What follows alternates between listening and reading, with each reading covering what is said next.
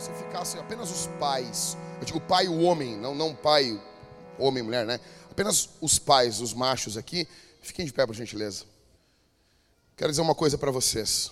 O mundo que nós estamos vivendo é um mundo que odeia vocês. É um mundo que luta e milita contra vocês. Vocês são muito mais necessários do que programas governamentais, do que políticos, do que projetos do Estado, do que melhores escolas, do que maiores penitenciárias. Vocês são a base desse país, dessa cidade. Vocês são uma bênção, homens. E eu me alegro muito pela vida de vocês. Eu gostaria que todos nós aqui aplaudíssemos ao Senhor pela vida desses homens.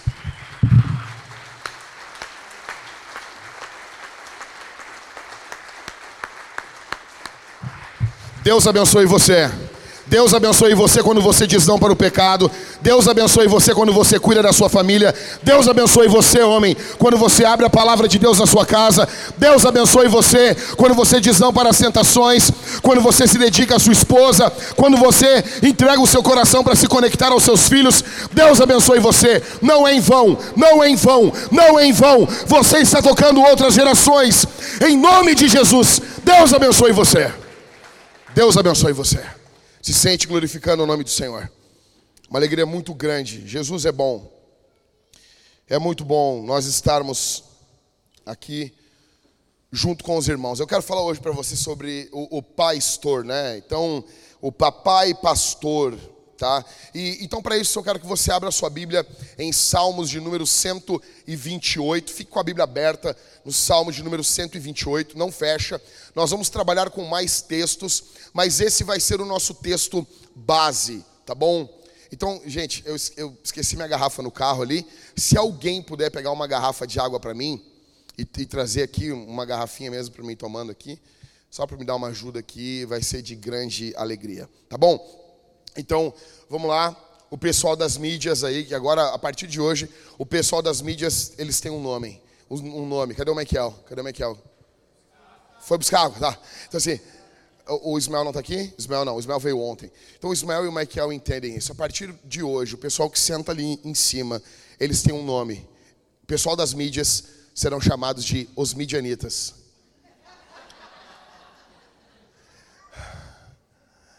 Foi de nada, foi bom, eu sei. Essa demorou muito tempo, assim, sabe? Demorou. Demorou 30 segundos. Então, assim, ó, cara, uh, vocês vão trabalhando comigo aí. Não sei se eu me esqueci de passar as referências aqui. Então, a primeira coisa, gente, que o Salmo 128 vai nos mostrar. A primeira coisa, tá bom? Primeira coisa, uh, uma visão geral do Salmo 128. Tu, tu pegou, Michael? Tu pegou? Não, foi boa essa né? Um dia eu chego no teu nível, Michael. Um dia eu chego no teu nível. Então, vamos lá, vamos ler o Salmo 128 todo? Vamos ler? Salmo 128, do verso 1 ao verso 2. Bem-aventurado aquele que teme o Senhor e anda nos seus caminhos. No, no início do salmo, tu pode pensar: ah, o salmo está se referindo ao homem, à mulher. Depois a gente vai notar que ele está sendo endereçado aos homens. E em Porto Alegre 2021 a gente tem que reforçar o que a gente está falando de homem. É macho, XY, biologicamente falando. Bem-aventurado aquele que teme o Senhor e anda nos seus caminhos. Você comerá do fruto do seu trabalho, será feliz e tudo irá bem com você. No primeiro momento a gente não sabe, ah, é homem, é mulher, até chegar, chegarmos no verso 3. Sua esposa, no interior da sua casa, será como uma videira frutífera, seus filhos serão como rebentos da oliveira ao redor da sua mesa. Alguém lê o verso 4 para mim, por favor. Isso. Verso de número 5. Que o Senhor o abençoe desde Sião, para que você veja a prosperidade de Jerusalém durante os dias de sua vida e veja os filhos dos seus filhos paz sobre Israel. Eu já preguei sobre esse salmo diversas vezes. Esse salmo, ele é provavelmente junto com o Salmo 46, junto com o Salmo 103, os meus salmos preferidos. O Salmo 128, ele está longe assim, muito distante no meu salmo de preferência, junto com o Salmo 46, ele é um dos meus salmos que mais me, impacta, tá bom? A primeira coisa que esse salmo vai nos mostrar é uma boa vida. É a boa vida, tá bom? Muitos de nós estamos querendo ter uma boa vida. Muitos de nós buscam uma boa vida. Muitos de nós buscam um melhor salário. Muitos de nós buscam um, melhores relacionamentos, melhores, uh, um melhor network, uma vida melhor. Esse salmo ele propõe para nós uma boa vida. E sejamos honestos aqui. Quantos não querem aqui uma boa vida? Eu quero, eu não sei você, mas eu quero uma boa vida. Alguém quer? Mais ninguém? Só eu quero. Seja honesto, tá bom? Jesus está vendo você, você está numa igreja, ok? Então, todos nós queremos uma boa vida. Fato é, o que é uma boa vida? Esse salmo vai definir para nós o que é uma boa vida. De acordo com o salmista, a vida boa para um homem é ser abençoado por Deus. Primeiro de tudo, a, boa vida ela ocorre quando o homem é abençoado por Deus. E essa bênção inclui temer a Deus, andar em seus caminhos, trabalhar em um trabalho honesto para sustentar a sua família, desfrutar de sua esposa crente, jantar em torno de uma mesa, cercado dos seus filhos e viver o suficiente para comprar sorvete para os seus netos. Essa é a vida abençoada. É isso que o Salmo 128 nos mostra. E o meio para esse fim, o meio para isso é a graça de Deus. E a primeira coisa que nós devemos fazer ou ser é pessoas que têm um relacionamento pessoal com Jesus. Antes de você ser um bom pai, você precisa ser um bom cristão. E para ser um bom cristão, você precisa perceber a paternidade de Deus. Escute, Jesus veio revelar que Deus é pai. Jesus revela que Deus, ele é pai. E talvez você está aqui e você teve um mau relacionamento com seu pai. Então você projeta em Deus como se Deus fosse um mau pai, um pai ruim, um pai cruel. Para você eu quero dizer que esse pai não é igual ao teu pai terreno. Ele é melhor, ele é bom, ele é o pai celestial, tá bom? Eu não sei vocês, caras, mas a boa vida para mim é estar casado com a mesma mulher. Eu tenho um projeto de vida. O meu projeto de vida é estar casado com a mesma mulher. E todos os dias que eu acordo, eu trabalho um pouco mais esse projeto. Todos os dias eu trabalho um pouco mais esse projeto. Aqui eu não quero pisar em ninguém. Se nós temos algum divorciado aqui na igreja, eu não quero pisar em você, mas eu quero dizer que eu vejo que as pessoas, elas não trabalham. Elas não trabalham nos seus casamentos. Eu recebo todos os dias centenas de perguntas no Instagram, as pessoas me perguntando: "Pastor, o meu marido peida fedorento, posso me separar dele. Pastor, a minha esposa, ela acorda de manhã com o cabelo parecendo da véia do Dark, a Maria Betânia. Posso me separar dela? As pessoas querem sempre uma desculpa para se separar dos seus cônjuges. Se você procurar, você não precisa nem se esforçar muito. Você tem motivos para se separar. Todos nós aqui temos um motivo para nos separar. Todos nós temos. Falta às vezes investimento. A boa vida para mim é morrer casado com a mesma mulher, é ter conhecido apenas uma mulher e isso envolve muito trabalho. Nós estamos aí há 16 anos juntos, casados, mais um de namoro, de noivado, estamos chegando a 20 anos juntos. É um projeto. Não começou ontem, tá bom? A gente tem aqui o Catita e a Simone, casados há 37 anos, Catita. 37, né? 36, 37, isso aí? Então, ou seja, é um projeto, é uma vida, envolve energia, envolve vontade, envolve compromisso, envolve palavra. Em uma sociedade onde ah, os contratos são quebrados, em uma sociedade onde nós precisamos de cláusulas rescisórias para contratos quebrados, não é de se admirar que o casamento seja algo que não possua valor na nossa sociedade. Uma vez perguntaram para um senhor na televisão, ele estava casado há mais de 75 anos com a mesma mulher, e perguntaram para ele qual era o segredo da longevidade do casamento. Era romance? era, era amor, é, sabe, essa coisinha pueril que a nossa sociedade coloca como primeiro lugar. Sabe, tem que ter romance, tem que ter paixão. Velho, quem é que tem 75 anos de paixão, velho? Para com isso. Para com essa cachaça. Para com isso. O velho olhou para o repórter e disse: Vai, eu estou casado com ela porque eu prometi que eu ia ficar, né? Eu dei minha palavra lá para o homem lá que eu ia ficar. É, na nossa sociedade isso é engraçado. Mas não é o normal, cara. Se tu disse, não, eu vou ficar casado até que a morte separe. Por isso, velho, tu, tu não nota isso, que tu precisa de uma testemunha na hora do casamento. e, ou seja, as pessoas um dia podem dizer assim, peraí, cara, eu vi ele falando isso. Você não nota isso? O casamento é uma coisa tão certa que tem testemunha. Era para o cara assim, por que, que tem que ter testemunha esse negócio? Porque vai ser em algum momento eu vou querer negar que eu falei o que eu falei. E vai ter alguém que vai dizer, opa, opa, opa, opa, pera lá. Eu vi tu falando lá.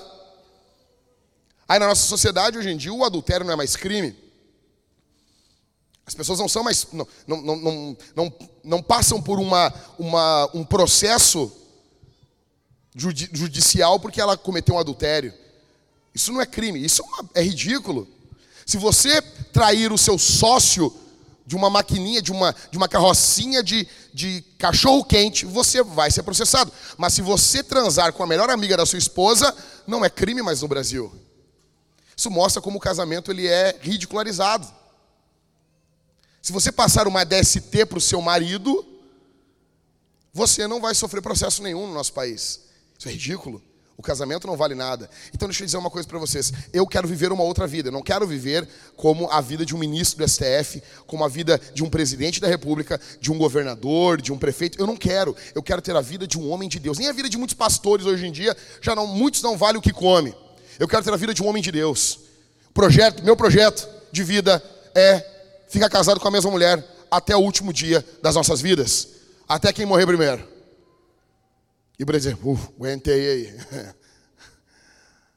Esse é o meu projeto de vida. Segundo, criar os meus filhos. Estar tá presente, cuidando deles. Cuidando. Eu tenho um projeto, o que? É ficar vivo mais uns 18, 20 anos. Que é quando a minha filha vai estar tá já adulta. Eu quero estar presente. Mandaram uma pergunta para mim hoje e disseram assim: Pastor, o que, que o senhor acha de namoro? De, eh, de, você deixaria sua filha namorar com 14 anos? Eu só botei um meme, aquele meme que é o tal Tom Cruise rindo assim, rindo. Isso é uma piada, né? Isso é uma piada. Qual é a boa vida para você? A minha boa vida é envelhecer do lado da minha esposa, receber minha, minha, minhas, meus filhos na minha casa no Natal e dar sorvete para eles escondido dos meus filhos. Dar sorvete para os meus netos escondido. É esse, é meu projeto de vida.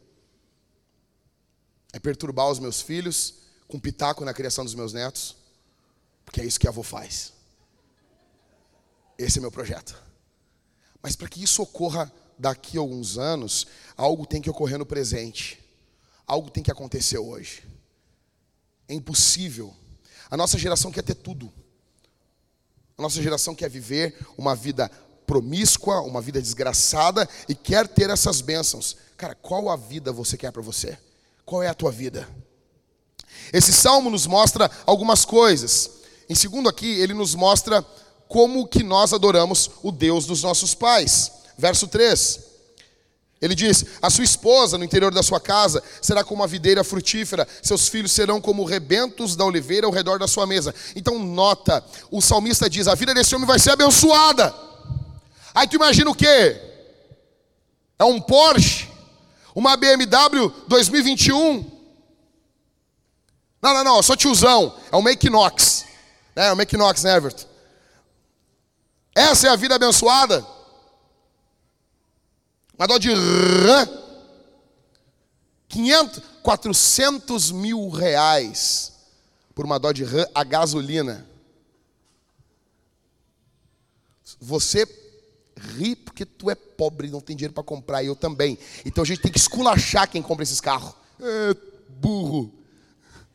Que é o que sobra pra gente. Né? Quando o Ronaldo Nazário casou lá no, num castelo, todo mundo, ai, que brega casar no castelo. Ah, para, velho. Tu é um invejoso. Invejoso. Botou umas florzinhas lá, tudo artificial, uns negócios ridículo lá. Nem tocou direito a marcha nupcial no teu casamento. E tu fala de quem casou num, num castelo. Então, qual é a vida abençoada? O salmista desenha para nós essa esposa no interior da casa frutífera e esses ranhentos ao redor da mesa. Esses, esses Enzos e essas Valentinas ao redor da mesa. Batendo com a colher, pá, pá, pá, pá. Perturbando. O salmista vai desenhando o que, que é essa vida abençoada. E ele nos mostra isso. E para isso, para que isso ocorra, nós precisamos adorar o Deus dos nossos pais. Devemos ensinar os nossos filhos a adorar o Senhor. É por isso que a Escritura nos fala o Deus de Abraão, o Deus de Isaac, o Deus de Jacó. Qual é o meu projeto de vida? O meu projeto de vida é que daqui a alguns anos, quando os meus netos estiverem ah, na fase já adulta ou de juventude, eles possam dobrar os joelhos. O vovô talvez não vai estar mais aqui. Eles vão dobrar os joelhos, eles vão dizer: Senhor. Eu clamo ao Senhor, o Senhor é o mesmo Deus que o meu avô dobrava os joelhos e orava por mim. E Deus me livre viver em um mundo aonde eu não intercedo pelos meus netos, pelos meus bisnetos. Devemos adorar o Deus dos nossos pais, o Deus de Abraão, de Isaac, de Jacó. Você imagina isso? Coloca o teu nome aí, velho. Coloca o teu nome, coloca o nome, nome do teu pai. Ah, meu, meu pai não é cristão, então coloca o teu nome, o nome do teu filho, o nome, o nome dos teus netos. Coloca o teu nome ali. Como que nós adoramos ao Deus dos nossos pais? Em primeiro lugar, nós precisamos entender que antes de disciplinar os nossos filhos, nós temos que nos deleitar neles. Provérbios 3, do verso 11 ao 12. Meu filho, não rejeite a disciplina do Senhor, nem se aborreça com a sua repreensão, porque o Senhor repreende a quem ama, assim como um pai repreende o filho a quem quer bem, ou o filho que ele tem prazer. Entenda, antes de você corrigir o seu filho, você precisa ter prazer nele.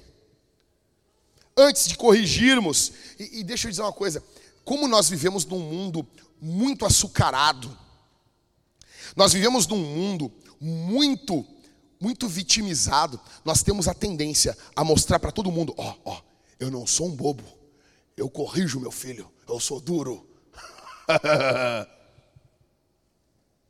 Então a gente quer mostrar para as pessoas que a gente corrige. Deixa eu dizer uma coisa para você. Antes de corrigir, antes de pegar e disciplinar o seu filho, você tem que entender que a maior parte de um pai, a maior parte do tempo de um pai é gasto com o seu filho, desfrutando o seu filho, encorajando, rindo, sendo afetuoso, criando um vínculo de amor e alegria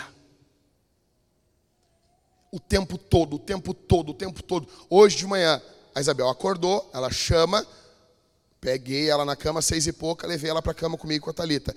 Deitei ela. A primeira coisa que ela faz todos os dias de manhã, ela pega, com uma mão ela puxa e diz assim: Vem cá, papai. E me puxa, e é assim: Vem cá, mamãe. E de tanto ela ouvir, de tanto ela ouvir, desde de, assim, de colo, agora ela abraça a gente e diz: Um reino de amor sendo afetuoso com os seus filhos, dando cheiro nos seus filhos, botando no colo, abraçando, andando junto, grudado. Você entende isso? Aproveitando, se alegrando no seu filho.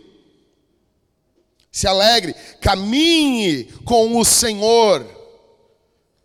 Confesse os seus pecados ao Senhor se arrependa dos seus pecados, ande em santidade ao Senhor, aproveite, desfrute os seus filhos, e depois você vai disciplinar eles, como eles precisam ser disciplinados. Esse pai perdoado que caminha com Deus e é cheio do Espírito Santo, ele é poderosíssimo dentro de um lar. Então, em primeiro, para adorarmos o Deus nossos pais, nós precisamos, antes de disciplinar, os nossos filhos, nós precisamos nos deleitar neles. Segundo, nós precisamos entender que esse mundo ele não é um local seguro para as crianças. Escute isso. Provérbios 14, 26. Quem teme o Senhor tem forte amparo, e isso é um refúgio para os seus filhos. Olha aqui, qual é o nosso modelo de paternidade? Não é o Piangers, não é o Marcos Mion. O nosso modelo de paternidade não são os blogueiros do Instagram, o nosso modelo de paternidade é Deus. E Deus nos mostra que Ele é um refúgio para os seus filhos. Escute isso aqui.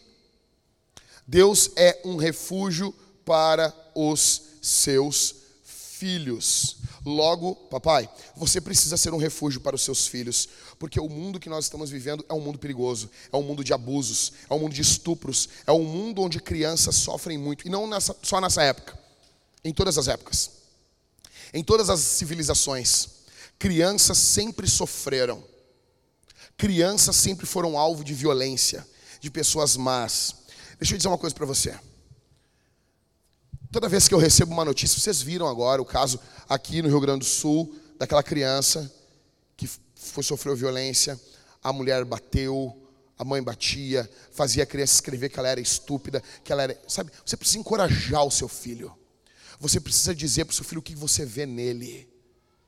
E nós temos a tendência muitas vezes a ficar falando dos pecados dos nossos filhos. Falei para minha esposa em casa, eu, eu, às vezes eu me perturbo com isso. Porque a gente não tá, nós não estamos honrando os nossos filhos. Porque tem tanta coisa boa que ocorre e às vezes a gente só reproduz aquilo que não é legal. Tem muita coisa boa ocorrendo na nossa casa. E na ânsia para a gente não mostrar para o mundo, eu não quero parecer tão perfeitinho assim, a gente acaba ocultando as coisas boas. Então toda vez que a minha filha faz algo bom, do nada, eu tô, eu, eu tô em casa, ela vem e diz assim: Papai, eu te amo. Eu olho, eu também te amo, meu amor. E ela diz, papai, eu te amo muito. E daí quando ela faz isso, meu coração quebra, esmaga. E eu tenho vontade de ficar só na minha casa, não sair, não ter contato com ninguém, proteger a minha família de um jeito. Só que eu me lembro que fazendo isso, eu vou, se eu, homem, fizer isso, eu vou me fragilizar, eu preciso, eu preciso me expor ao mundo.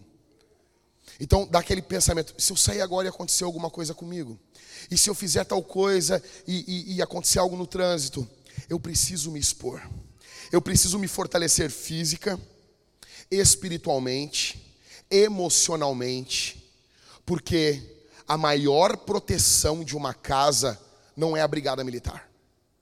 A maior proteção de uma casa não é a polícia civil, não é o exército. A maior proteção de uma casa é um homem cheio do Espírito Santo e fortalecido no Senhor. Escute isso. Homem, esse mundo não é um lugar seguro para os teus filhos. Você precisa estar aqui cuidando deles. Homens que temem a Deus, atenção aqui. Atenção, caras. Homens que temem, que temem a Deus, eles pegam a sabedoria de Deus, eles usam sua força masculina para criar uma fortaleza de proteção e provisão ao redor das suas casas. No filme 300, eles perguntam: por que Esparta não tem muros? Então Leônidas diz: porque os muros são os homens. Homens criam um ambiente de proteção, de fortaleza, de provisão ao redor das suas casas, para que suas esposas e filhos possam viver livres, felizes e debaixo dos seus cuidados. Isso significa que um pai piedoso não permite seus filhos estarem em casas de pessoas que ele não conhece. Ah, dá para dá dá tua filha dormir aqui? Não. Ah, dá para tua filha. Cara, como é que tu vai deixar tua filha dormir onde tem um outro? Ah, mas, mas eu, eu não confio em ninguém. Eu não confio em ninguém. E eu não tenho vergonha de dizer isso. Eu não confio em ninguém. Em ninguém. Você tem que cuidar dos teus filhos. Como que você deixa a sua filha dormir em um local onde vai ter quem você sabe se na madrugada esse homem vai estar dormindo a noite toda e tendo pensamentos puros em relação à sua filha, querendo que ela seja guardada? Sim, ele vai ter. E ainda que tivesse, não é a função dele, cara, é a tua função. O filho é teu.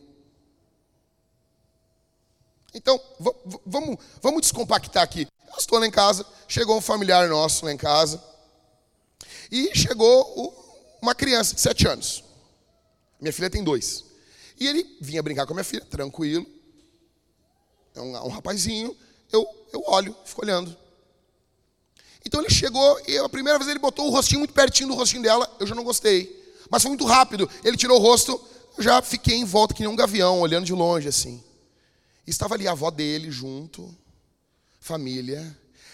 Ambientes perfeitos onde pais, homem e mulher, são oprimidos e não falam para não ofender a vovó, para não ofender o priminho, para não ofender o, o, o, vizinho, o amiguinho, o filhinho. Eu quero que todo mundo se exploda, é a minha filha.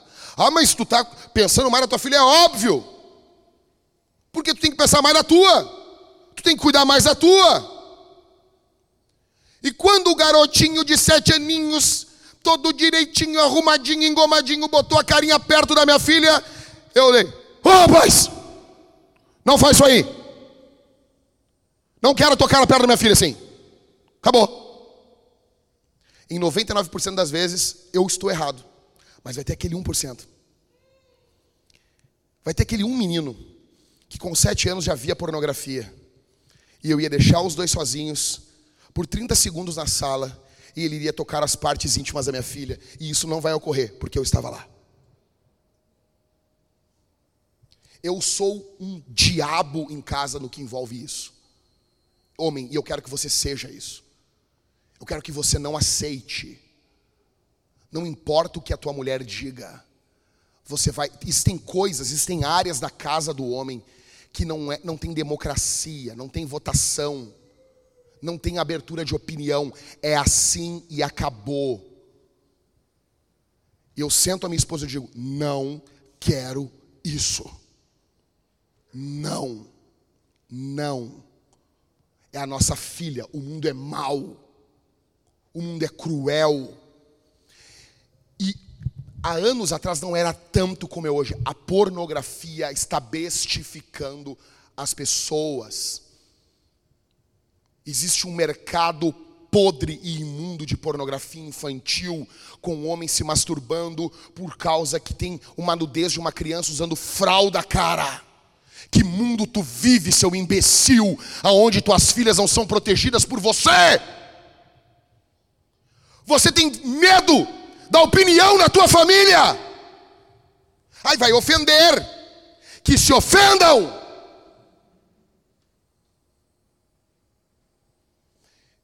E sabe quem vai concordar comigo aqui? Sabe quem vai concordar comigo? Não são alguns homens, são mulheres que foram abusadas na infância e você sonha, você pensa, se eu tivesse tido um pai que nem o Jack, eu não teria passado pelo que eu passei. E você não ia passar mesmo, porque eu ia cuidar de você. Eu estaria lá. O titio só tocou em você porque você não foi cuidada pelo seu pai, porque o seu pai era um imundo.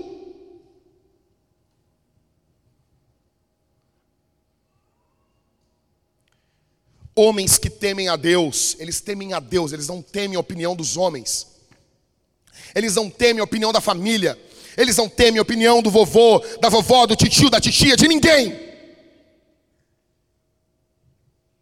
Principalmente, sua filha não tem que ficar em nenhum ambiente com um homem onde você não está. Da onde isso? Homens que temem a Deus, eles criam um ambiente porque e não e isso, ah, mas isso gera opressão. Pelo contrário, rapaz.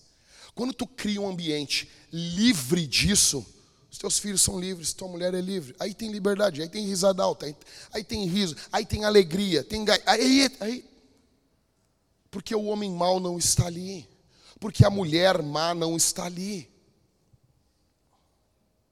Esse homem ele é cuidadoso em supervisionar qualquer namoro feito pela sua filha. É, e aqui eu entro, velho, não tem homem. Homem, não existe. Não existe. Não existe trancas nas portas dos filhos. Não existe chave na porta dos filhos. O homem, o pai, a mãe tem acesso a tudo. Não tem e-mails, não tem senha. celular, você tem que checar o celular, você tem que checar o histórico. Por que apagou o histórico? Apagou, uma apagada de histórico é uma martelada no celular, ia causar um trauminha mesmo. Trauminha é bom. Ah, eu tô traumatizado, meu pai bateu, com, pegou meu celular e deu uma martelada nele. Um trauminha vai te, vai te livrar. Nem todo trauminha é ruim, trauminha é bom. Como assim apagou o histórico? Não há desculpa, apaguei sem querer. Ninguém apaga histórico sem querer. Se o teu marido apagou o histórico, ele está vendo coisa que ele não quer que tu veja. Ninguém apaga histórico sem querer.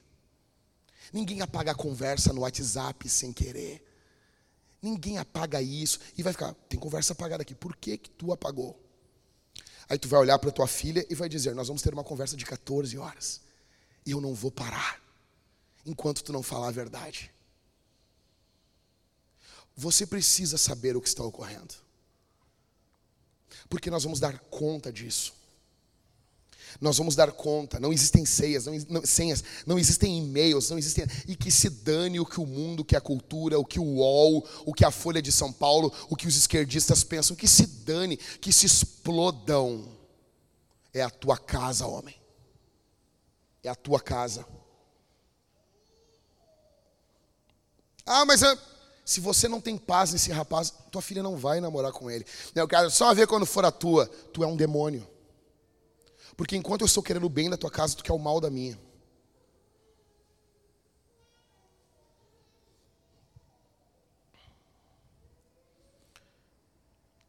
Esse homem, ele cuida desde o local de onde a família mora, até as pessoas e amizades que entram na casa dessa família. Escute isso.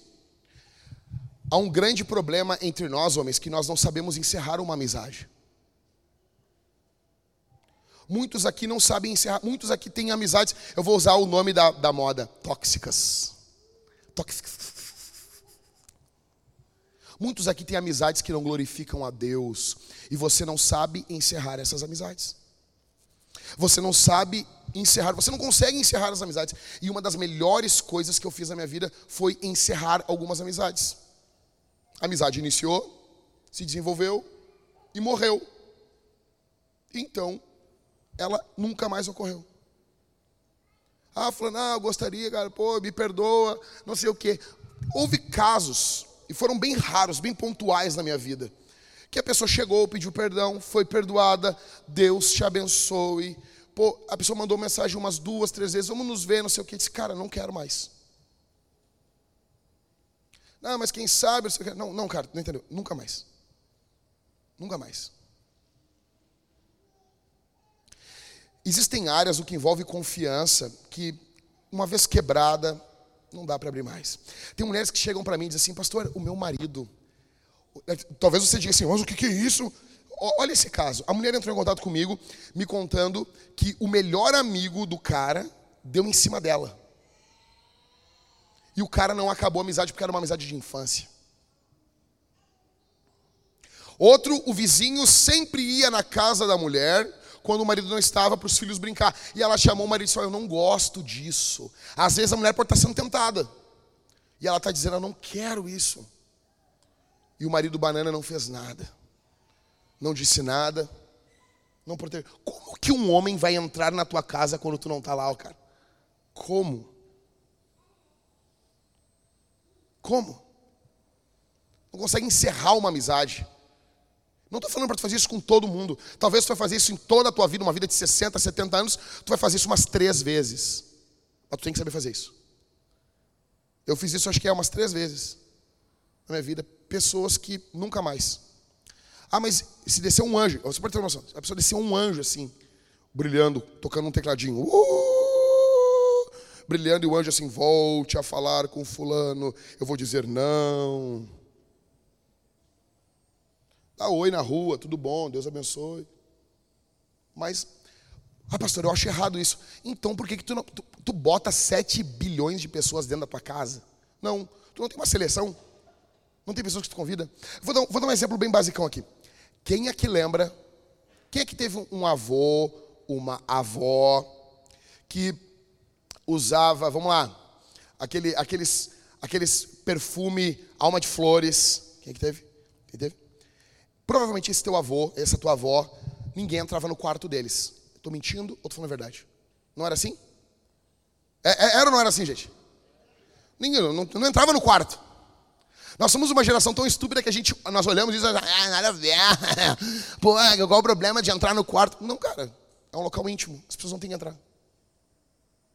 As pessoas não têm que entrar. Eu não, velho, na boa.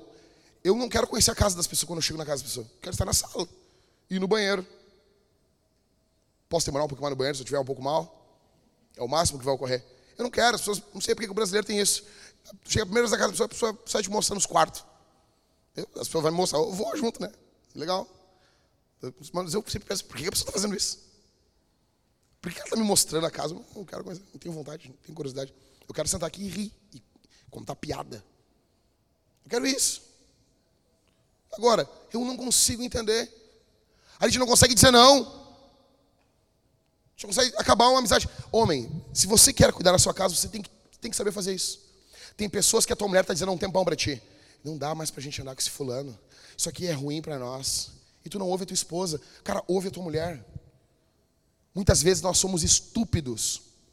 Deus colocou uma ajudadora do nosso lado porque a gente precisa de ajuda. Ouve a tua mulher, cara. Ouve a tua esposa. Em terceiro, nós precisamos, esse, esse filho de um bom pai, ele é afetado por esse bom pai. Provérbios 20, verso 7. O justo anda na sua integridade, felizes são os seus filhos depois dele. O homem, ele, o homem maduro, ele deixa o caminho de menino. 1 Coríntios capítulo 13, Paulo fala: quando eu era menino, eu agia como menino. Então, olha só, o homem vai abandonar a preguiça, vai abandonar a luxúria, vai abandonar o choramingo, O homem vai deixar de choramingar.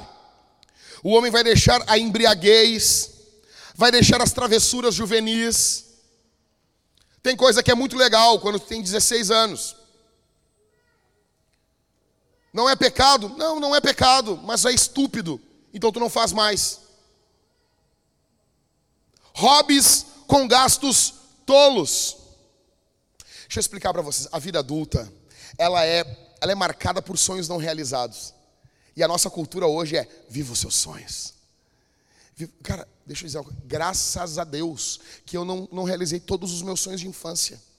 Sabe aquela música do, Roupa Nova? Eu compro o que a infância sonhou. Você é um cara afetado, um cara com problema. Graças a Deus, porque quando eu era criança eu queria ser arqueólogo, depois eu pensei em ser astronauta, não me acabei o capacete, mas eu pensei. Ah, eu tive vários sonhos, né? Aí tá lá o cara, um homem velho, homem velho, gastando 8 mil reais em roda para o carro. Velho, que coisa estúpida, se tu não é um milionário, que coisa estúpida isso, velho. Que coisa idiota, tem uns caras que gastam ali pô, em som 20, 30 mil reais para o carro. Se tu não é um solteiro, que coisa estúpida isso, cara. Que coisa estúpida. Eles vão botar as músicas que são mais estúpidas ainda. Ou seja, esse homem, ele deixou para trás as coisas de menino. E ele afeta a outra geração. Um pai sábio afeta de forma positiva a próxima geração. E um pai tolo afeta de forma negativa a, próxima geração. Em quatro, nós não podemos ser pais hipócritas. Provérbios 26, 7. As pernas do coxo pendem bambas. Assim é o provérbio na boca dos tolos. Porque o cara é um tolo. O cara tem uma vida patética. Ele é um péssimo pai, é um péssimo marido, mas ele, ele quer ensinar todo mundo. Ele quer ensinar todos como devem viver. Você deve ter um parente assim. Ele sabe os problemas para todo mundo, mas ele não resolve os dele. Infelizmente, crianças que são filhas de pais tolos, elas padecerão por muitos problemas na adolescência. A adolescência é um período complicadíssimo na vida de uma, de uma, de uma pessoa. É um período terrível nos dias de hoje. É um período de muitos ataques. Ontem eu atendi um casal aqui na igreja. Você não tem noção. A filha estudando no colégio da URGS. Desde a primeira série. Desde a primeira série. Num dos anos, todas as crianças foram recebidas com a bandeira do arco-íris. Todas as crianças. E os pais vendo isso, ah, eu olhei, eu achei estranho, né? Mas eu. Agora estourou o rojão. Dúvidas. O, todos os professores atacando o cristianismo. Todos os professores. Caos na mente dessa menina. Escute isso. Você precisa ser um pai sábio para, para guiar uma criança quando ela estiver em momentos de confusão mental na sua vida. E homens, cada criança que nós fazemos aqui, você viu ontem, foi anunciado ali que o, o Ismael e a Bianca né, vão ter um bebê, a Bianca está grávida. Né, nada dessa, estamos grávidos. Por favor, para com isso. Para com isso. Cara, se eu fosse mulher, eu ia me indignar com um troço desse. A mulher se ferra lá e o homem, estamos grávidos. Pança de cerveja, assim. Cemitério de frango. Sacanagem com as mulheres. É tu que tá grávida, minha irmã. Entendeu? Cara tá do. A Thalita, quando, nós fomos, quando foi ganhar a Isabel lá, ficou lá, madrugada toda em cima de uma bola de pilates. Eu só me virei pro lado e dormi. Ela tinha lá um papelzinho ainda para colorir. Os, os pais col, ficam colorindo o, o, o papelzinho lá, eles dão na hora de Ó, oh, papai, quer colorir o papel, porque o cara é, é, é, é, é tão sem serventia na hora. Tu não tem serventia nenhuma na hora. Tu fica, respiração, vai, eu estou aqui. Tu estando, não estando, não muda nada. Não dá nada. Então, a maior arma nesse mundo que odeia as crianças, nesse mundo que abomina as crianças, é nós fazer filho, velho. Nós fazer filho e fazer uns filhos bem feitos e criar os nossos filhos. Não vai, não vai ser perfeito, tá bom? Mas nós fazer filho. E toda vez que perguntarem por que dois, por que mais um, por que três, por que quatro, por que esse filho aí? Tu responde assim: é que eu odeio muita gente. Então eu fiz uns para amar. Eu odeio muita gente, então eu fiz uns, uns para amar, porque não, não tinha onde botar amor, porque eu odeio as pessoas. Tem muito ódio, sabe? Eu fiz uns para amar. É assim. Responde com amor ao mundo. Devolve amor ao universo. E o universo devolve para você. Deixa eu contar rapidinho aqui, um disclaimer. Cara, eu, eu, nunca tinha passado por isso. Essa semana, falando com meu vizinho, e o meu vizinho começou a falar, não, porque Deus é isso, e começou só a dar ali dentro, gol. Porque Deus é isso, e eu, eu assim, gol. E ele acertando. Tudo que ele falava de Deus, assim, Guilherme, tudo que ele falava estava certo. Meu vizinho não é crente. E ele foi falando, e eu assim, eu, assim, e eu, uma hora assim, eu, eu, eu, eu vou olhar para Thalita assim, que legal. E ele falando, falando, falando, falando. Aí por último ele assim, e quer saber, Deus é magia. Não dá para dar corda, velho. Não dá para dar corda. Não dá para dar corda. Então devolve para o universo, sabe? Seja vegano Vai dar tudo bem, tudo certo. Ande de bicicleta. Não use carro. Não use. Não polua o meio ambiente. Salve as baleias. Em quinto, o tolo ele é preso no presente. O sábio vive para deixar um legado. Então assim, o tolo ele vive para o agora apenas. Ele pensa no agora, ele pensa somente no prazer do momento. O, o que, que eu vou ganhar agora? Sabe, e o sábio não, o sábio ele quer deixar um legado para as próximas gerações. Provérbios 17, 6. Coroa dos velhos são os filhos dos filhos, ou seja, os netos. E a glória dos filhos são os pais. Deixa eu dizer uma coisa para você. Nós recebemos muitos testemunhos do que Deus tem feito na Homens Fortes. E nessa quarta-feira eu vou estar falando sobre os três P's da paternidade. Venha, homem. Traga um animal morto e depois nós vamos assar ele e vamos nos alegrar em Deus. Vai ser demais. Quarta-feira, às sete e meia da noite. Mas nós não chegamos ainda no ponto. Sabe qual é o ponto? O ponto quando chegar um jovem solteiro para mim e dizer assim, pastor, eu estou me preparando para ser avô. Aí vai começar a ficar bom. Gerações antigas, o alvo do jovem era se tornar um sábio ancião, era envelhecer bem, era se tornar um homem sábio. E hoje nós não temos isso, infelizmente. Escute isso. O texto de Provérbios nos mostra que, assim como para os avós os netos são importantes, os pais deveriam ser importantes para os filhos.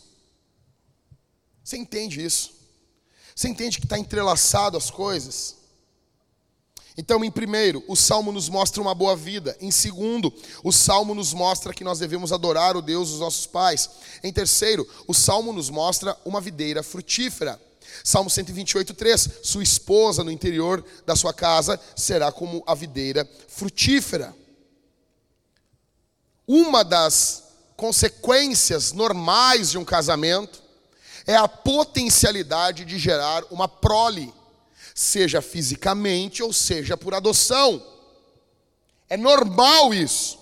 Só que, homem, na geração que nós estamos vivendo de pais de pet, de blogueiras fitness, que possuem o seu negócio com liberdade geográfica, hoje é a grande moeda, né? Ai, olha só, eu tenho liberdade geográfica. Eu estou trabalhando aqui de Bora Bora. Você pode também fazer isso. Estão lá com seus dentes de porcelana, né? Esfregando na tua cara, assim como tu é pobre. E estão lá com seus 40 anos, com seus pets, seus shih. Esse cachorro do diabo lá. Oi, não é não. Com seus pugs. O cachorro mal respira. Essa geração. Nessa geração, tu querer ter um filho e deixa eu dizer uma coisa, a geração de pai de pet vai passar, tá? Vai passar muito rápido. Cara, é muito, vai muito rápido. Essa geração vai acabar em, em pai de boneco.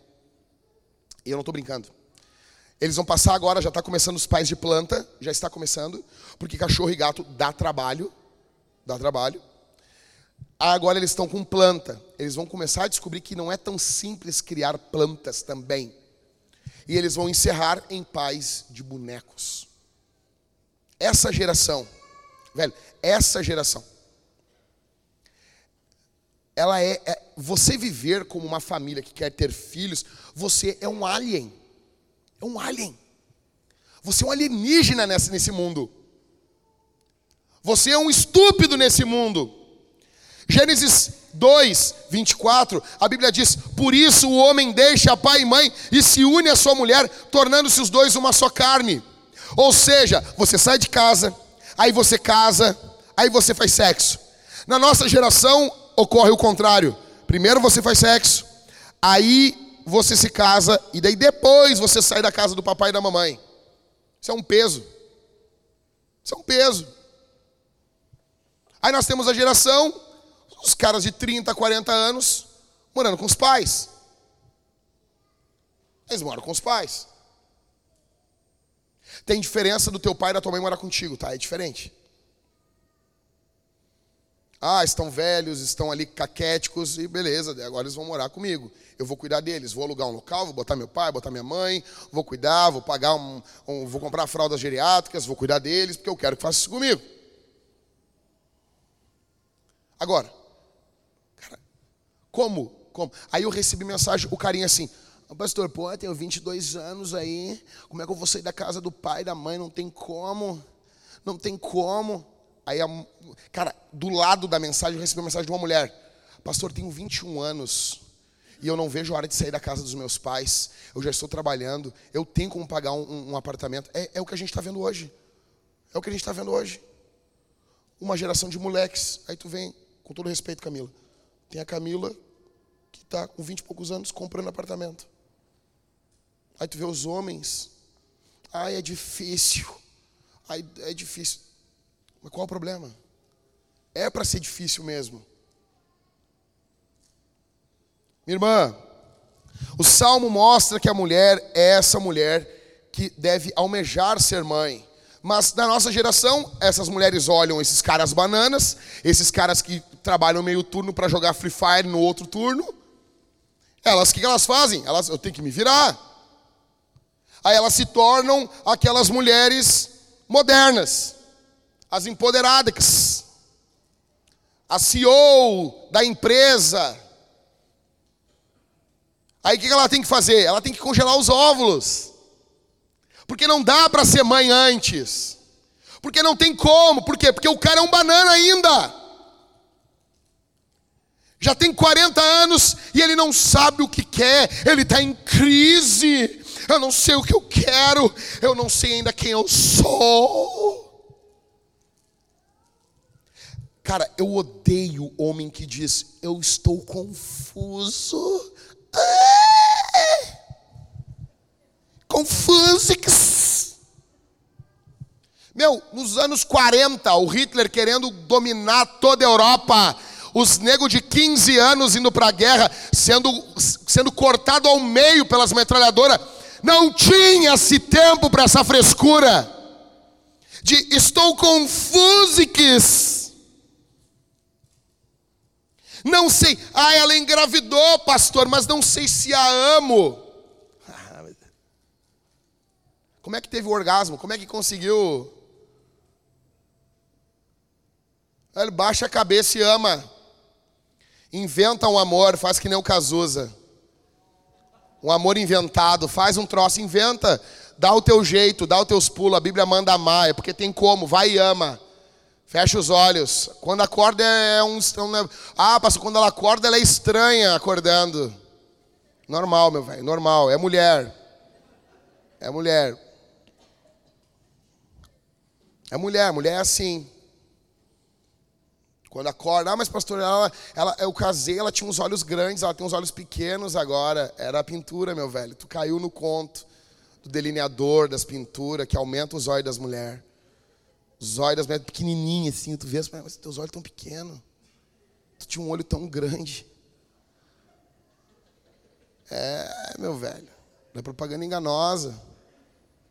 Perdeu. Então, meu velho, aí, mulher, não seja essa mulherzinha da cultura. Não seja essa mulherzinha empoderadinha da cultura.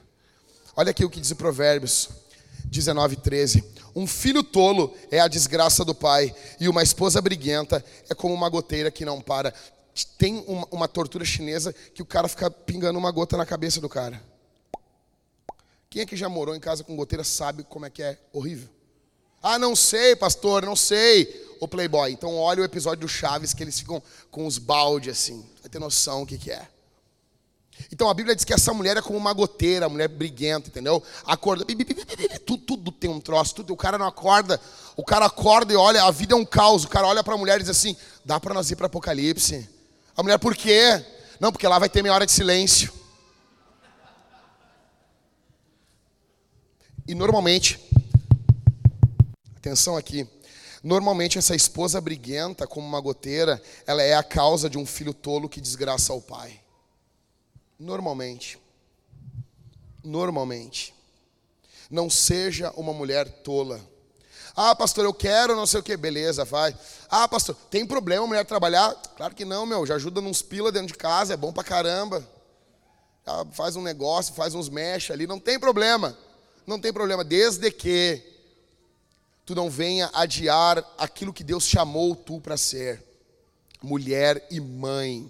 A cultura, ah, tu vai ser mãe, não sei o quê. Minha irmã, não vai atrás disso.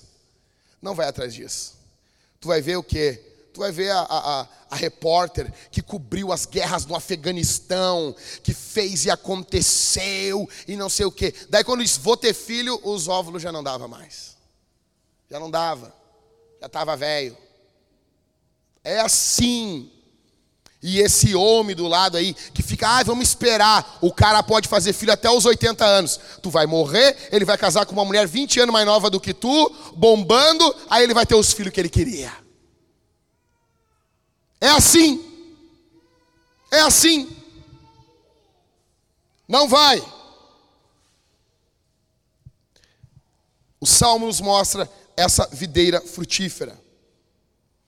E meu irmão, o mundo que nós estamos vivendo é um mundo de muitas mulheres tolas.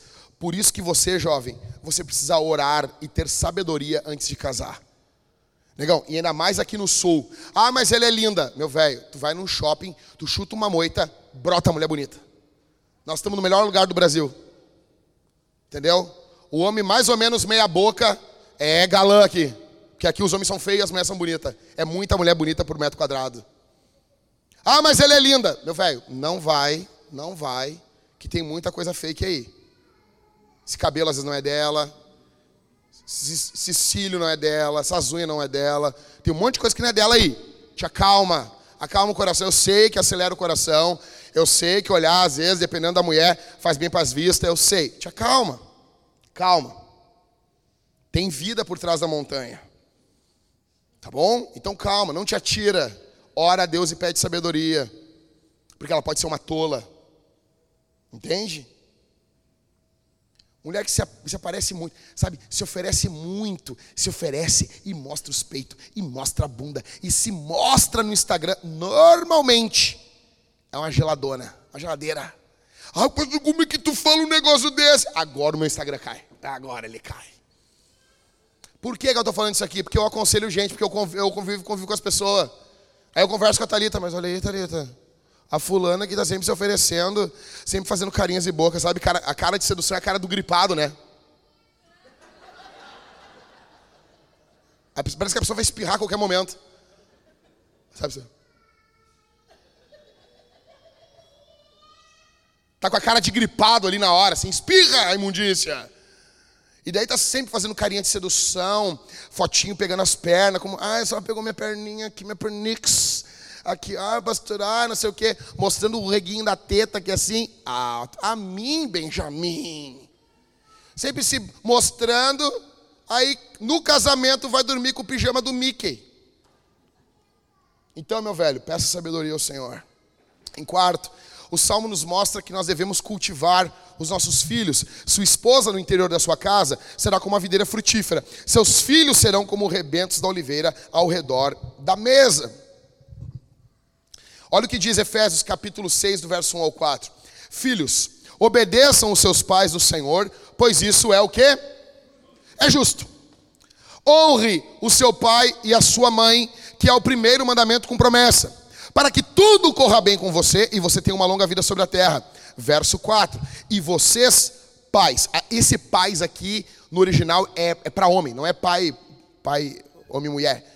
E vocês, pais, não provoquem os seus filhos a ira, mas tratem de criá-los na disciplina e na admoestação do Senhor. Então, deixa eu explicar para vocês uma coisa. A, a, a, Escritura ensina claramente que o pai é o responsável final pelo cultivo dos seus filhos junto com a sua esposa. Entenda isso. Tudo o que ocorrer com seus filhos, a responsabilidade é sua. Tudo. Olha aqui para mim.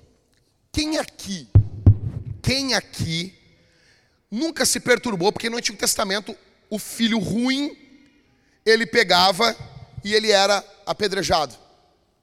Você lembra disso na Bíblia? Está na Bíblia? O filho é mau. Quem se lembra disso? Ok? Isso nunca perturbou vocês. O cara, ah, mas o cara só. O cara foi um. Ele amaldiçoou o pai. Falou uma palavra feia pro pai. O que, que faz? Como é que resolve isso? Super Nani? Não, não, não, negão. Nós em Israel no Antigo Testamento. Chama, chama o pessoal das pedras aí. Imagina que vendia pedra, era um bom negócio, eu acho, né? Ó, essa aqui pontuda aqui, ó, tá um pouco mais cara, bem leve. Louco isso, né? Nota aqui, todo crime, atenção, atenção aqui, isso aqui que eu vou falar é ouro. Todo crime no Antigo Testamento que ele envolvia uma pena capital, é porque ele era um perigo para a sociedade. Exemplo: estupro no Antigo Testamento, pena capital, porque essa pessoa é um perigo para a sociedade. Tá bom? Estuprador deveria ser morto pelo Estado, não, não, não por nós, mas pelo Estado. Tá bom? A gente enviaria um pregador, o pregador pregaria o evangelho para ele e ele seria. O Novo Testamento não é contra isso. Tá bom? Segundo, assassinato. Matou? Esse cara é um perigo para a sociedade. O que, que é a pena de morte? É você chama o cara e diz assim: Champs, nós temos dois lados da vida. Desse lado aqui tu quer acabar com nós. Então, o que, que, vocês vão me fazer? Nós compramos uma passagem para ti. Nós vamos te mandar para o outro lado. Lá tu não vai fazer mal para nós. Entendeu? O Novo Testamento não é contra isso. Paulo, ele reafirma isso em Romanos 13, falando que o Estado tem a espada. Não é um, um, um, um para dar uma palminha na bunda. Ah, pastor, tu é a favor de pena de morte no Brasil? Tá louco, rapaz? Nesse país a gente não, óbvio que não. Mas em si não sou contra. Então, matou, a pessoa era morta no Testamento. Estuprou, era morta. E amaldiçoou os pais, desobediente, desobediências frequentes, era morto também. Por quê? Teologicamente falando, nós entendemos que filhos desobedientes, eles também são um problema para a sociedade. Eles são perigosos. Então, honrar pai e mãe era algo seríssimo no Antigo Testamento, porque isso afetava a vida todos ali, de todos, de todos. Tá, tá prestando atenção aqui? Isso é forte demais. Só que a Bíblia também ela nos mostra que o pai não deve ser rude, abusador, esmagar, machucar. O pai bíblico, ele corrige, ele disciplina sem covardia e com amor. O pai cultiva os seus filhos. É dever do pai cultivar todos os aspectos do seu filho. Vou dar um exemplo. Vamos lá. Escola.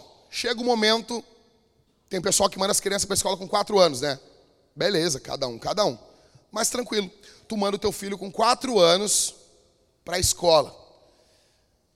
Qual é o dever teu como pai? Eu vejo que os pais vão até um pedaço, eles vão conhecer como é que é a escola. Velho, na boa.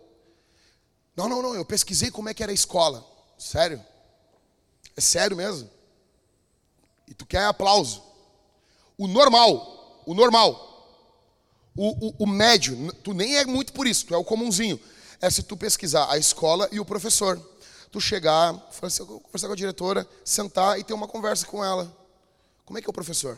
Pegar o nome, pegar o CPF, fazer uma pesquisa, ver se tem antecedentes criminais, olhar as redes sociais, olhar se tem vídeos na internet, olhar o que prega, olhar o que fala e vasculhar a vida dele conversar com algum amigo que é policial, pedir, dá uma olhada para mim, uma verificada nisso aqui.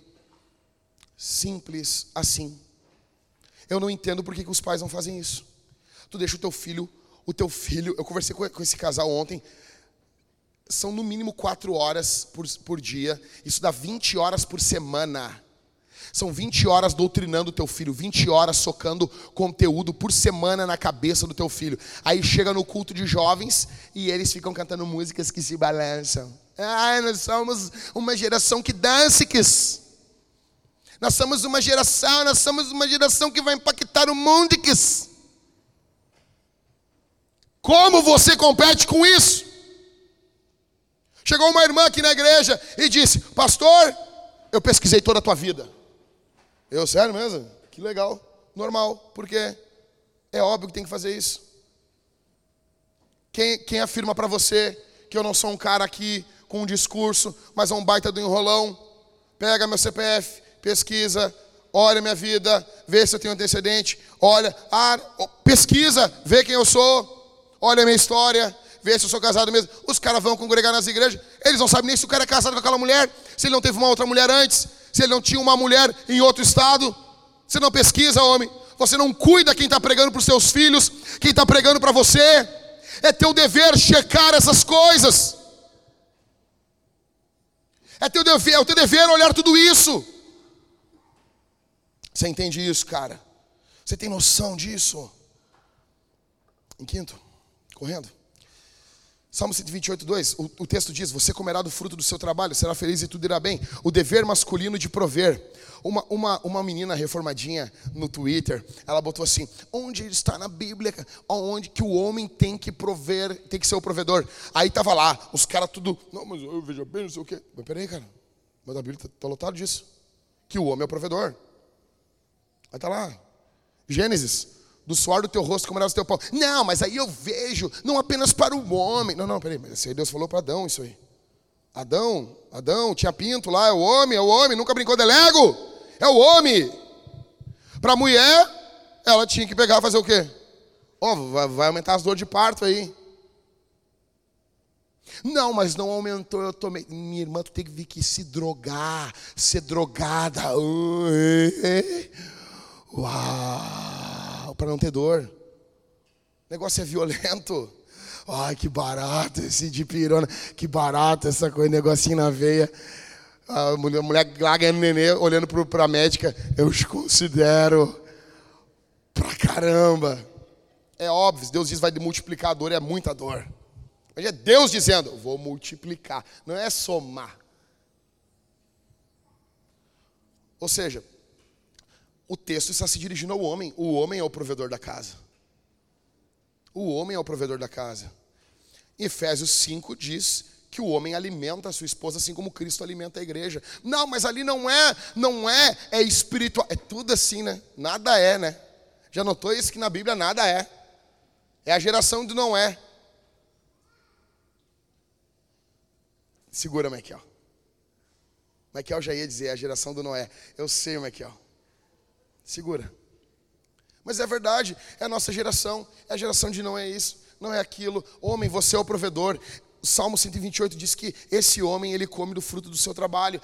Haverá exceções? Óbvio. O cara ficou inválido, a mulher vai trabalhar. O cara vai ter que cuidar, vai ter que prover, ser a provedora principal vai haver uh, exceções, um período da vida. Ó, oh, nós estamos passando por uma crise, então nós vamos reformular, vamos fazer isso durante seis meses, um ano, dois anos no máximo, vai ser desse jeito, mas depois nós voltamos para o projeto original. O homem é o provedor. Provedor do quê? Do dinheiro? Também, mas não apenas disso. Ele é o provedor da oração. Ele é o provedor do amor. Dentro do lar, o homem provê o amor, não é a mulher. Maridos, amem as vossas mulheres assim como Cristo amou a igreja. É por isso que na confissão de fé da Vintage nós dizemos que a base do amor da Vintage é um amor masculino, a igreja sendo amada pelos presbíteros, assim como Cristo amou a igreja. Aí a pessoa lê, aí um amor masculino, sim, é isso, porque a Bíblia nos mostra isso. Vai ter amor feminino, óbvio que tem, mas o amor feminino na Bíblia é sempre uma resposta ao amor masculino. Sempre assim. Deus fez de um jeito que o homem vai e a mulher responde. É por isso que sexualmente falando, o homem normalmente, porque quando eu falo isso, sempre tem uma mulher assim, meu marido não é assim, pastor. Tá negando fogo. Vocês me deixam mal. É por isso que normalmente o homem tem mais ímpeto sexual, mais desejo sexual, e a mulher responde isso ao homem. Por isso que no ato sexual, quando o homem beija a mulher, ele, tá, ele, ele transmite a ela testosterona e isso causa excitação na mulher. A mulher responde ao ímpeto do homem. Normalmente, cara. Te esforça aí, Adão. Puxa a vida.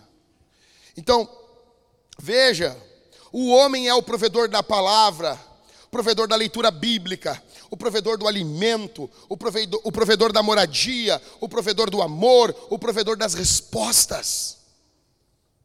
1 Timóteo 5, 5, 8, se alguém não tem cuidado dos seus, especialmente os da sua casa, esse negou a fé é pior que um descrente. Se tu não cuida da tua casa, e deixa eu dizer uma coisa aqui para vocês, eu ia ter dito ontem, eu quero falar um negócio aqui. Negão, é normal nossos filhos ficar doentes. Não tem como o cara não ficar doente no Rio Grande do Sul estava conversando ontem aqui. Disse, ó, ó, ó, eu, Ever, a Mari, os, os pastores. Não tem, ele chegou à conclusão, não tem como. Aqui as pessoas fungam. Aqui as pessoas estão sempre escorrendo um catarrinho, um rainho do nariz. É assim. Bem-vindo ao Rio Grande do Sul. Agora, uma coisa não dá para ocorrer. Eu falei com os homens aqui da igreja, eu perguntei para os caras: meu, tem vidro nas janelas da tua casa? Não tem. Aí eu falei com o irmão que os filhos estão sempre pesteados. Velho, não vão ficar bom todo mundo se tu tornar a tua casa um ambiente quente. Não vai ficar todo mundo bem, mas nós vamos diminuir o número de pesteados na igreja. Nós não vamos? Agora tu pega o teu filho, o teu filho vai dormir num quarto, se tu botar um termômetrozinho ali, chinelo ali que tu compra num bazar, botar um termômetrozinho, tu vai ver que dentro do quarto teu filho está 14 graus. Mas ele está bem aquecidinho. Ele passa a noite toda respirando aquele ar gelado, meu velho. Tu é um fanfarrão. Como? É que tem uns negócios que não dá pra gente viver. Tem coisa, eu estava conversando, acho que era com o Gabriel. Gabriel, não, tem coisa que eu não aceito em mim. Eu olho para a geração antiga, os crentes, os caras tinham uma gaita toda skinny. Vai ver quanto que é uma gaita toda skinny. Tava lá os velhos lá indo para a igreja com a gaitinha toda skinny. Hoje tu não compra uma gaita dessa por menos de 5 mil reais. Tu olhava aí na casa da tua avó, tinha um, tinha um, um fogão a lenha para se esquentar. É, os caras construíram igreja fazia o torre. E do lado da igrejinha católica ainda tinha o quê? Um salãozinho para as festas de 15 anos da comunidade. Está entendendo? A gente se peida para pagar o aluguel. O cara hoje, ah, mas um, um, vai na funilaria aqui na frente aqui. O cara escreveu, em vez de escrever exaustor, botou exausto. Quando tu sair aqui dá uma olhada ali na, na faixa. O cara, o cara é um herói. Tá ali churrasqueiras, não sei o que, exaustos. Os caras estão cansados, tá ligado? Vai ali e diz assim: Meu, quero comprar uma lareira pequenininha, assim, ó, de lata. Quanto que sai? 300 pila. Não, gente parcela isso aí em seis vezes aí, ô patrão. Não vai pagar nada. Para pegar, pegar umas madeiras e botar e esquentar tua casa ali, meu velho. Mas tu não atina nada. Nossa geração de homens, a gente não atina nada, a gente não faz nada. Eu vou ficar nervoso, cara. Eu vou ter uma gastrite.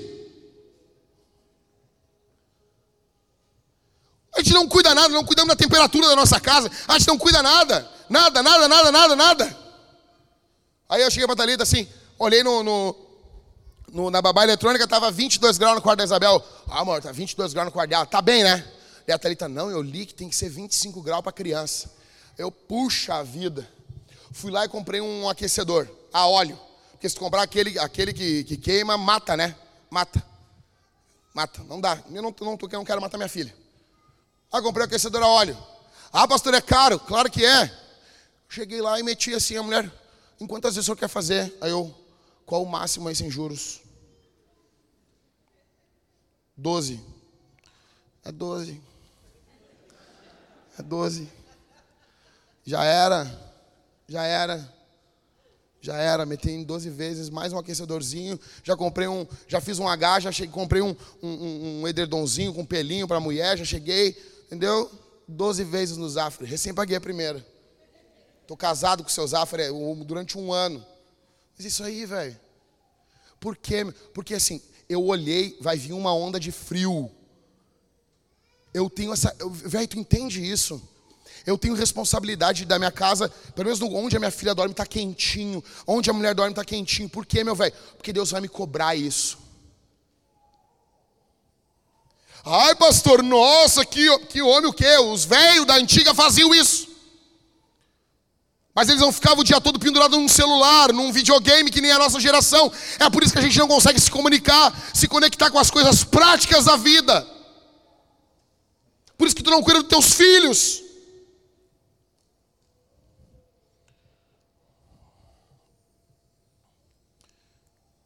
Gênesis 2,15. Deus tomou o homem e colocou no jardim do Éden para que esse homem cultivasse o jardim e guardasse o jardim. Cara, escuta isso. Tu tem a vida toda para aproveitar. Velho, teus filhos vão embora.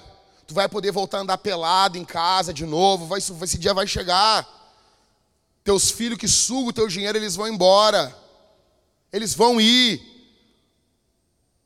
Só que tu tem um período da tua vida tem a vida toda. Ah, pastor, mas eu queria, eu queria fazer isso, nós queríamos viajar, fazer dinheiro, não sei o quê. Tem a vida toda para isso. Mas tu tem uns 10, 15 anos para fazer filho.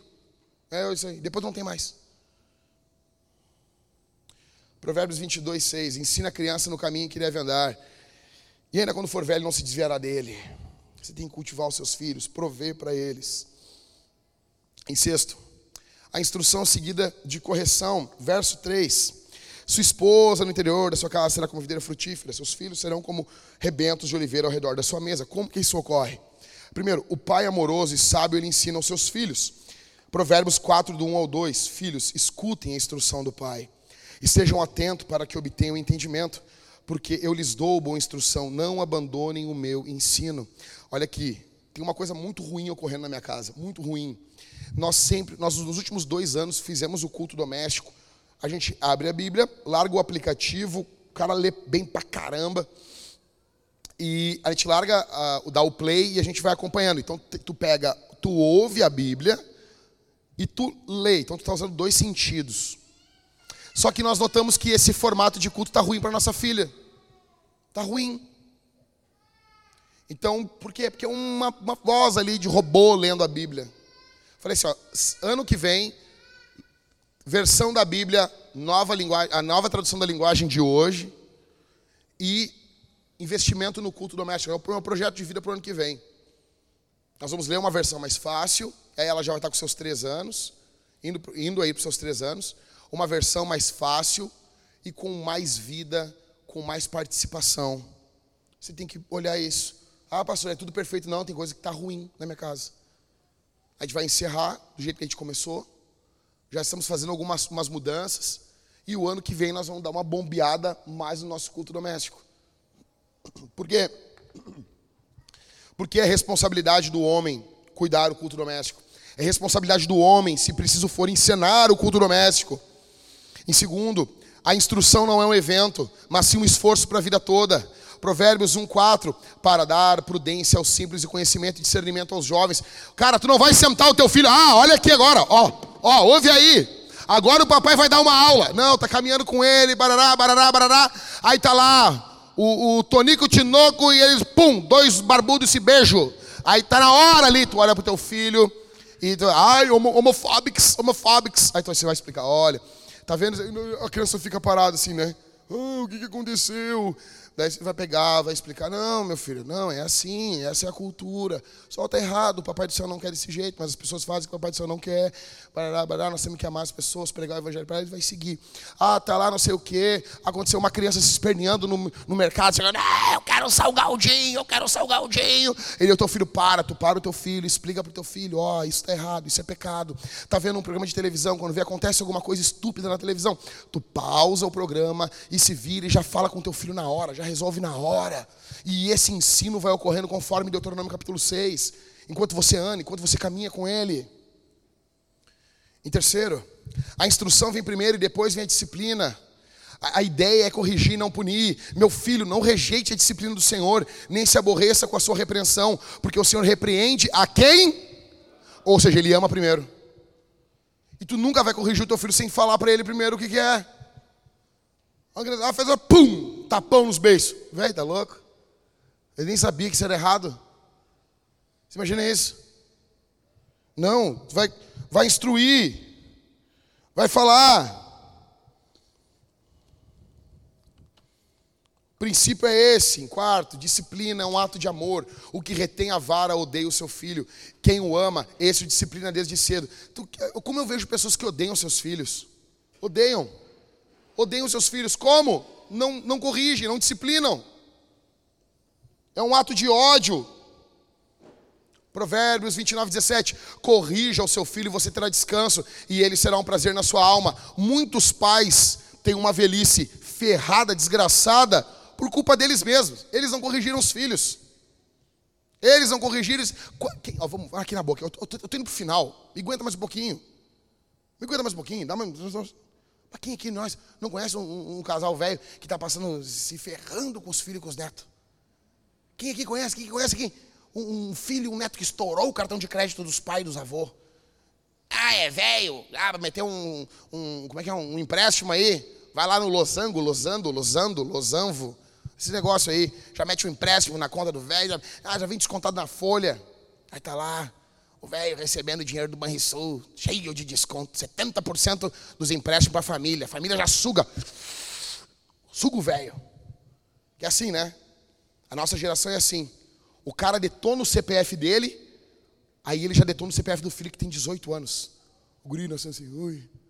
Dá para prestar o CPF pro pai aí, não sei o que, para fazer uma compra, fazer um negócio que assim. O velho já ferrou dele, ferro dele. Ferro dos jovens e o dos velhos. É assim, velho. É assim. Quantos aqui não tem o CPF ferrado porque um, um avô teu, um pai ferrou teu CPF? É assim. E faz isso com os velhos também.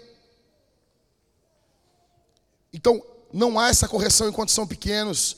Vai ter problema quando ficar grande. Provérbios 23, 13. Não deixe a criança sem disciplina. Pois se você castigar com vara, ela não morrerá. Com vara, tá? É com vara. Não é com, não, não é com mangueira. É com vara. Você, não, não, meus filhos, sei o quê. Não, não, com vara. Não vai, não vai matar. As varadas não matam. Tá bom? Ninguém morreu de varada. Você a castigará com a vara e livrará a alma dela do inferno. Você vai corrigir. Você vai disciplinar. Agora, uma vez, eu, eu, era, eu era criança. Eu tinha, criança não, tinha uns 12 anos.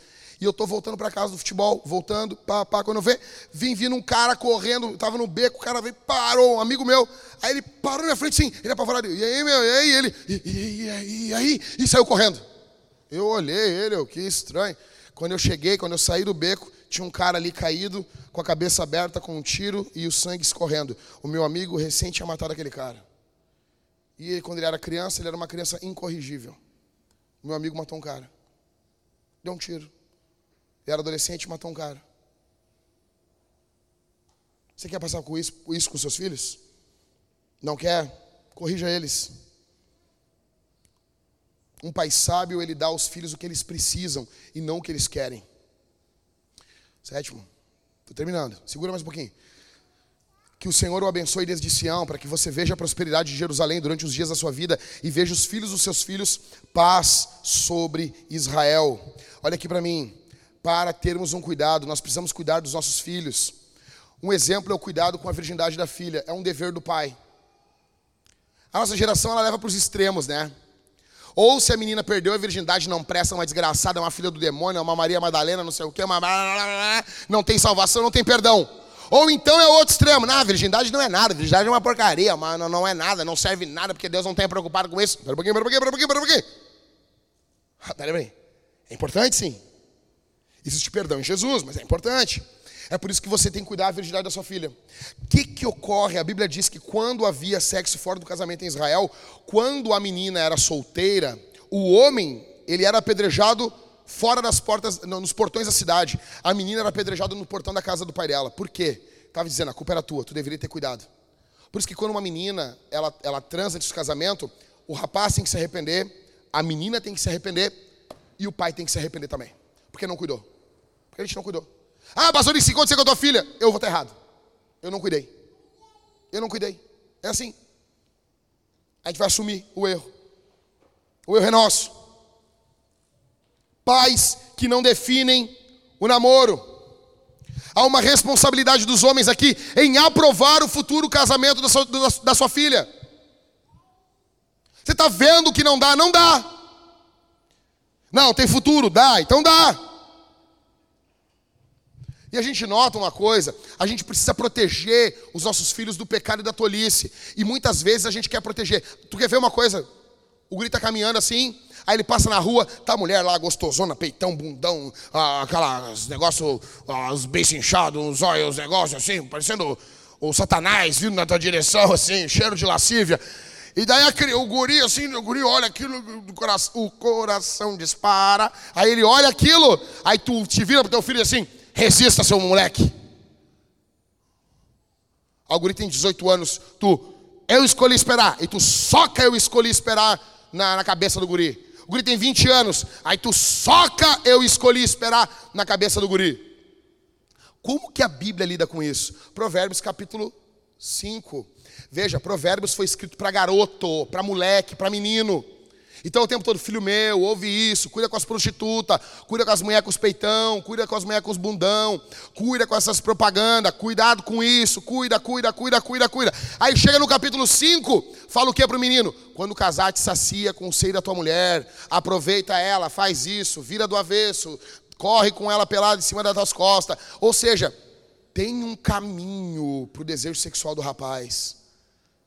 Tem um caminho, o pai está cuidando, o pai está apontando para onde o desejo sexual que ele está tendo, que ele está sentindo, que é de verdade. Pai, eu estou sentindo isso aqui, eu estou notando os meus hormônios acontecer isso na minha vida, nunca foi assim, pai. Então vai por esse lado aqui, rapaz. O pai guia o menino. Você tem noção disso? Mas hoje em dia não. É só abstinência, abstinência, abstinência, abstinência, abstinência. É por isso que dá problema. Ensinar os seus filhos a confessar pecados. Bendito seja o nome de Jesus. Que o Senhor guarde os nossos filhos. Encerrando aqui. Último. Último. Cultura de combate. Verso 5 e verso 6. Que o Senhor te abençoe desde Sião.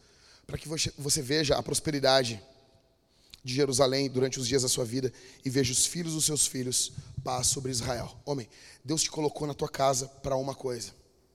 Salmo 78, do verso 5 ao 8. Ele, Deus, estabeleceu um testemunho em Jacó, no povo de Israel, tá? E instituiu uma lei em Israel. Olha aqui para mim, olha aqui para mim. Isso aqui é hebraísmo. É tem direto na Bíblia. Quando tu repete a mesma coisa de um jeito diferente, tem uma função didática. Se tu não entendeu na primeira, tu entende na segunda, tá bom? Então ele, um, ele estabeleceu um testemunho em Jacó e instituiu uma lei em Israel. É a mesma coisa. E ordenou aos nossos pais que o transmitissem aos seus filhos. Você tem noção disso? A fim de que a nova geração os conhecesse e os filhos que ainda hão de nascer se levantassem e por sua vez os contassem aos seus descendentes para que pusessem a sua confiança em Deus e não se esquecessem dos seus feitos de Deus, mas lhe observassem os mandamentos e que não fossem como seus pais, geração obstinada e rebelde, geração de coração inconstante, cujo espírito não foi fiel a Deus. Homem, Deus te colocou na tua casa para que você venha guiar os seus filhos, para que eles não tenham namoros podres, para que não venham ver sexo antes do casamento, para que daí no desespero eles não venham tentar abortar uma criança, assassinar um bebê, não venham passar por um divórcio. Deus colocou você ali sobre isso. Por isso que muitas igrejas padecem, porque não tem ensino autoritativo sobre namoro. Moleque me perguntou essa semana no Instagram, pastor, o, o, o, na tua, nas igrejas é certo só namorar com a bênção do pastor? É óbvio que eu, não, que eu não concordo com essa pegada, namorar com a bênção do pastor, mas eu estou entendendo o que esse moleque está falando. Então o que, que eu respondo? Sim, sim, só com a bênção do pastor. Só com a bênção do pastor, do pai, da avó, do, do badanha. Sim. Falta ensino autoritativo disso. É por isso que nós temos vidas arruinadas. Rapazes de 20 anos fazendo vasectomia. Agora isso vai ser comum, cara que nunca teve filho, metendo uma vasectomia. Nós vamos. Como que tu quer acabar, meu? Como um velho sujo num clube de strip, podre de bêbado? Ou junto com a tua esposa? Como que tu quer acabar? Esse velho voltando para casa bêbado de um clube de strip, chegando em casa, indo deitar com os teus pets? Ou você quer acabar como um ancião, um homem de Deus, casado com a sua esposa, alguém que ama os seus filhos e ama os seus netos? O nosso modelo tem que ser diferente do mundo. Homem, os seus filhos e a sua esposa vêm antes, eles são o teu ministério. Você deve começar em casa, mais do que governos maiores mais do que escolas maiores, mais do que merenda escolar gratuita, mais do que essa bobagem, mais do que terapeutas infantis, né? mais do que medicamentos psico, psicoterapeuta, é, de psico, medicamentos para a mente, mais do que isso, mais do que creches, mais do que prisões, mais do que controle de natalidade, nós precisamos de homens. Você é muito mais útil nesse país do que esse bando de porcaria aqui, cara. Você é insubstituível. Tem noção disso? Nós precisamos, para termos filhos piedosos, precisamos de homens piedosos. Isso tem que ocorrer hoje. Você tem que fazer um compromisso hoje com a tua esposa que perdoou você já, que perdoou pecados teus. Você tem um compromisso hoje com ela, cara. Você tem um compromisso hoje, sabe com quem? Com os teus filhos. Homem, você tem um compromisso hoje com os teus netos. Não é comigo. Você não tem compromisso comigo nenhum. Você não tem compromisso comigo nenhum. Teu compromisso hoje aqui é com a tua mulher. Teu compromisso hoje aqui é com os teus filhos. O teu compromisso hoje aqui é com os teus netos. O teu compromisso hoje aqui não é comigo. O teu compromisso aqui hoje é com a tua casa. Vamos ficar de pé só os homens, só os pais, só os pais, só os pais, só o homem, só o homem. Só o homem.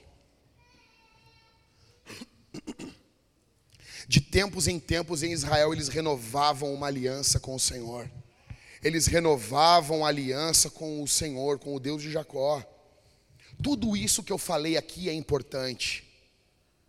Veja, eu não estou falando contra remédios, contra terapeutas, contra prisões maiores. Tudo isso tem a sua importância. Tudo isso é importante. Mas você é mais importante do que isso. Porque se nós tivermos homens, homens, nós vamos acabar com o aborto? Não. Mas a gente vai reduzir pra caramba. Se nós tivermos homens dentro dos, dos lares, nós vamos acabar com o crime? Mas vai reduzir pra caramba, velho. Se nós tivermos homens, nós vamos acabar com a necessidade de remédios para mente, consumo de ritalina e um monte de porcaria nas crianças, vai acabar? Não, mas vai reduzir bastante. Vai reduzir mais de 80% a necessidade dessas coisas. Há uma grande necessidade. Hoje, olha aqui para mim, a maior parte dos impostos são gastos para suprir a falta de homens nos lares. Você pode olhar, o governo gasta com, com, com dinheiro para ajudar as famílias. O governo gasta com prisão. O governo gasta com trabalho para recuperação de jovens das drogas. O governo gasta. A grande parte do gasto do governo. E eu não vou dizer que todo mundo do governo é ruim, não tem homens bons ali. A grande, o grande gasto do governo hoje porque o, um país não existe sem homens fortes. Você entende isso? Então nós vamos mais uma vez diante do Senhor. E você vai falar isso para sua esposa, para os seus filhos. Isso aqui vai ecoar para os seus netos, para os seus bisnetos. Tem noção disso? Nós vamos voltar com a geração do benção vô, benção. Nós vamos voltar, nós vamos voltar com essa geração, velho com essa geração de homens que se doam, são fortes, mas choram com a sua família, homens que se doam. Olha aqui, ó, uma vez disseram para mim, a vida de um pai e de uma mãe é como de um giz de cera. Para escrever a vida do filho, a gente se gasta. Eu vou falar aqui e vocês vão repetir, mas muito forte. Ok? Ok, homens? Repitam muito alto. Minha igreja será servida por mim. Mais alto. Minha esposa será amada por mim. Minha esposa será servida por mim. Minha família será guiada por mim. Minha esposa estará sempre em minhas orações. A Bíblia será aberta em nosso lar por mim. E os meus netos adorarão o mesmo Deus que eu. Pois meus filhos adorarão o mesmo Deus que eu. Eu oro por esse homem, Senhor. Eu peço a tua graça sobre esse homem. Esse homem que muitas vezes tem sido sido forçado pelo mundo, tem sido enfrentado, atacado pelo mundo, pelos demônios, pela carne, e alguns deles estão de pé aqui, Senhor. Alguns aqui estão aqui somente pela misericórdia, mas eles já deveriam ter caído há muito tempo. Sustenta esses homens. Levanta esses homens poderosamente. Em nome de Jesus, tua graça, teu amor sobre os pais aqui, que o coração deles seja sempre de suas esposas. Ó Deus, que a vida deles sejam sempre entregues aos seus filhos, mesmo que os seus filhos não entendam tamanho amor. Que o coração desses homens seja guardado da sedução do mundo que o coração desses homens seja protegido dos ataques do diabo. Faz desses homens muros que protejam suas casas. Fortaleça as mãos, fortaleça os braços desses homens, Senhor. Em nome de Jesus, dá-nos visão espiritual. Faz de nós homens inclinados à tua palavra. Que tua palavra ocupe um lugar, um foco principal dentro dos nossos corações. Levanta uma geração paternal aqui, levanta uma geração paternal aqui, que nós venhamos sonhar e sermos avós nessa geração tão estúpida, que nós possamos nos alegrar com nossas esposas, com nossos filhos, com a alegria, com a vida dos nossos irmãos, com a família dos nossos irmãos. Faz de nós uma comunidade de homens fortes, alegres uns pelos outros. Ó Deus, esses pais que estão aqui, que os seus filhos ainda nem nasceram, mas estão no ventre de suas mulheres. Fortalece esses homens, prepare esses homens, Senhor. Ó Deus, os homens que estão aqui que ainda não são pais, ó Deus, forja esses homens Forja esses homens para que sejam os melhores pais da nossa sociedade. Em nome de Jesus, que nossos filhos cresçam em um ambiente seguro, protegidos dos ataques do mundo, desse mundo que mata as crianças, desse mundo que usa as crianças, que os nossos filhos cresçam protegidos, fortes, saudáveis, em nome de Jesus. Em nome de Jesus. Em nome de Jesus. Bendito seja o teu nome. Exaltado seja o teu nome. Nós vamos responder a palavra de Deus. Nós vamos encerrar cantando em primeiro lugar. Nós vamos cantar. Em segundo, nós vamos cear. Nós vamos comer e beber do Senhor. Olha aqui, o culto é uma grande reunião com Deus Pai. E Deus Pai se reúne com os seus filhos, assim como muitos de nós faremos no Dia dos Pais de hoje. Então, o primeiro Pai que você precisa honrar é Deus Pai. Nós vamos cear, nós vamos comer a mesa do Senhor junto com os nossos irmãos.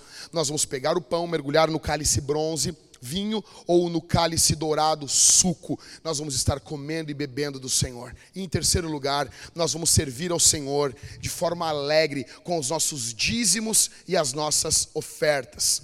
Nós teremos um gasofilácio que depois que eu terminar de falar que vão colocar, que nunca colocam antes, vão colocar ali na porta. Você vai colocar o seu dinheiro ali. Nós teremos alguém com a máquina de cartão que nunca estão ali na hora que eu estou falando no final do sermão. Você vai chegar e você vai passar a sua oferta no débito, no crédito, como você quiser.